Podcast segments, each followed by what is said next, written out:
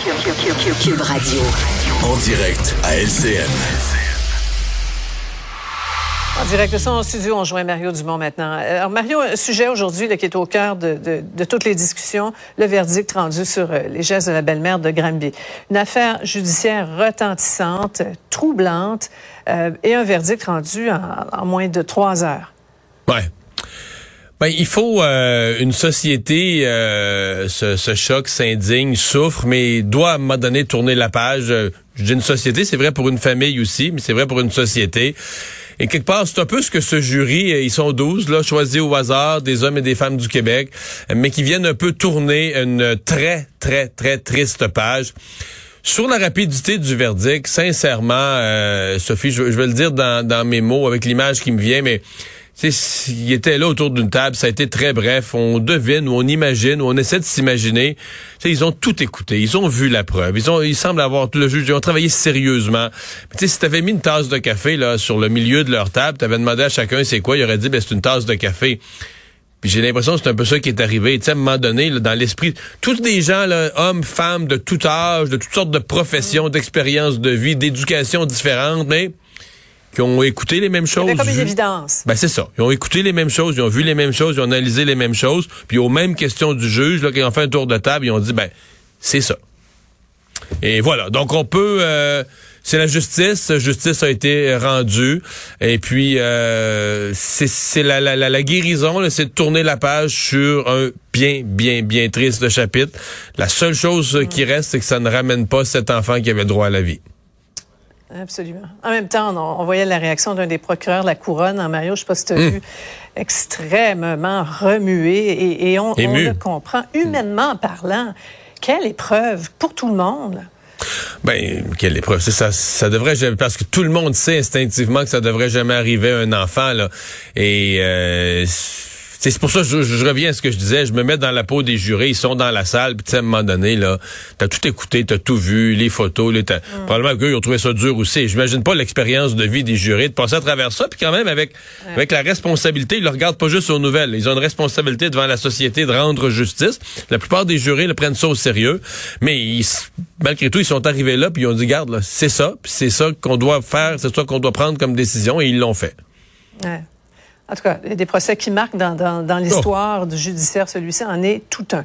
Maintenant, sur la, la, scène politique, Christian Dubé qui se veut rassurant, Mario, malgré une forte hausse des cas, là, 1800 nouvelles infections, 500 plus qu'hier, plusieurs, plusieurs enfants. Là, les élèves du primaire vont recevoir des tests rapides en vue des fêtes. C'est très bien. C'est très bien. Donc, les euh, parents, les familles qui ont des jeunes enfants, euh, soit à la garderie, soit à l'école primaire, vont avoir de ces tests rapides. Moi, je me suis exprimé, je l'ai dit plusieurs fois, je l'ai écrit dans le journal. Je pense que c'est devenu un outil euh, important. Je pense que les familles responsables euh, veulent prendre, poser des gestes, prendre les mesures pour, pour se protéger. Et là, on, on, on va être à Noël, on va réunir des gens, on va avoir des personnes âgées à la table. C'est juste que moi, je reste accroché sur le même point. Euh, je suis très content pour ces gens qui euh, euh, ont des jeunes enfants, donc ils vont avoir des tests rapides à la maison. Mais on est plusieurs, j'en suis un. Mais là, beaucoup, beaucoup, beaucoup de gens, la majorité de gens n'ont pas d'enfants d'âge scolaire ou préscolaire. Et on n'en a pas. Euh, on dit qu'on va essayer une extrémiste d'en rendre disponible peut-être euh, par un moyen de distribution, les pharmacies ou un autre à quelques jours de Noël. Mais moi, je pense sincèrement, je pense qu'à ce point-ci, on risque de manquer de temps. On nous en vend pas dans les pharmacies. Et moi, je reste frustré de penser que si je vivais euh, en Europe, si je vivais aux États-Unis, j'irais au magasin pour quelques pièces, je m'achèterais des tests pour protéger ma famille. Et que là, au Canada, on m'offre pas ça. Je suis frustré de ça. Point. Et qui dit fin d'année, dit bilan, Mario, le Parti libéral qui a fait le sien aujourd'hui. Oui, mais c'était une session, Madame Manglade, ça a été difficile sur les affaires internes avec Gaétan Barrette, encore plus avec Marie Montpetit, elle a dû expulser une députée. Mais en même temps, tu te dis, regarde, quand tu te fais brasser et que tu es toujours là à la fin, elle a traversé un congrès, ses membres étaient là, elle a eu la confiance entière. Il y a une force là-dedans. Là, elle est, donc, elle termine la session bien en selle. Dans sa critique du gouvernement, euh, elle a établi certainement certains points sur la santé, sur les CHSLD. Elle a laissé des traces. Donc, comme opposition, ils ont laissé des traces, des marques sur le gouvernement, sur des choses qui n'ont pas été bien faites, qui n'ont pas été bien réussies. Est-ce qu'elle a réussi à imposer, par exemple, que le Parti libéral aurait les meilleures solutions? Ça, à mon avis, c'est un travail qui est pas encore fait. Mais juste dans son allure ce matin, dans le bilan, on sent quand même que c'est une chef qui a, pris de la plomb, qui a pris de la confiance, qui a pris euh, de l'aisance au cours des, euh, de, la, dernière année là, depuis qu'elle est chef. Merci beaucoup, Mario. Au revoir.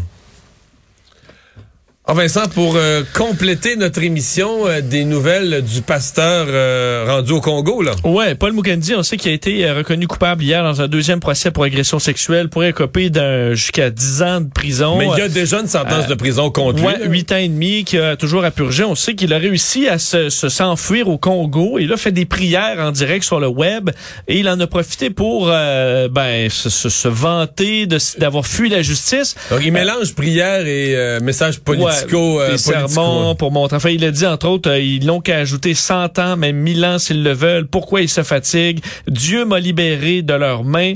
Euh, parlant de bandits, passez-leur le bonjour. Dieu l'a libéré? Ouais, Dieu l'a libéré. C'est pas l'incompétence de la police de... et de la, ouais, des, agents services frontaliers. Et des services frontaliers. Mais, entre autres, tu sais qu'il bon, il blâme la justice québécoise. On va voir quoi ça a l'air au Congo, là. Mais il dit, donc, je pardonne à tous ces juges mafieux, à tous ces juges homosexuels, qu'ils soient pardonnés pour leur méchanceté et leur haine, tous ces procureurs homosexuels, j'ai l'impression qu'il revient, il revient un peu sur les mêmes thématiques souvent, disant j'ai gagné, bye bye. Alors, on verra. Il dit qu'il n'a pas peur d'Interpol, qu'il pourrait peut-être se faire cueillir un de ses jours et qu'il ne peut pas Je pense qu'il a raison de ne pas avoir peur d'Interpol au Congo. Il n'y a pas de traité d'extradition. Je pense pas pour des accusations. Tu sais, s'il était un danger à la, sécurité ah sur la planète pas un Terre, terroriste euh, international. Il, est accusé de crimes graves, mais en sol canadien, je ne pense pas qu'il va être euh, qui, va être ramené au pays. Donc, c'est juste que s'il voyage d'un aéroport à l'autre à travers le monde là, pour prêcher sa bonne parole, ça, ça pourrait être plus à risque un peu. Là. Effectivement. Mais pour ce qui est de faire le bouffon à partir du Congo, puis de nous envoyer toutes sortes de messages à nos procureurs, je pense que ça va, ça va être une possibilité. Mais sa famille est encore ici. Ses proches, ses amis, sa conjointe. Effectivement. Euh, alors, est-ce qu'ils auront le rejoindre? Parce que lui ne peut plus mettre les pieds ici, sinon c'est en prison. Mais il a quand même fui, là. Oui, oui, et ça, c'est... Il a fui avec une, peine, de prison? À quel point j'étais sceptique de ça, me disant, ma foi, c'est pas... Euh, ouais, parce que toi, tu pensais que c'était euh, impossible. Tu disais, il fait le bouffon à partir d'un garage ben quelque part. C'est pas le génie du crime, mais il a réussi à se... À, fuir le Canada. Eh boy. Bon, euh, merci Vincent. Euh, on se retrouve demain 15h30 pour un autre rendez-vous. C'est Sophie Durocher qui s'en vient. Bonne soirée.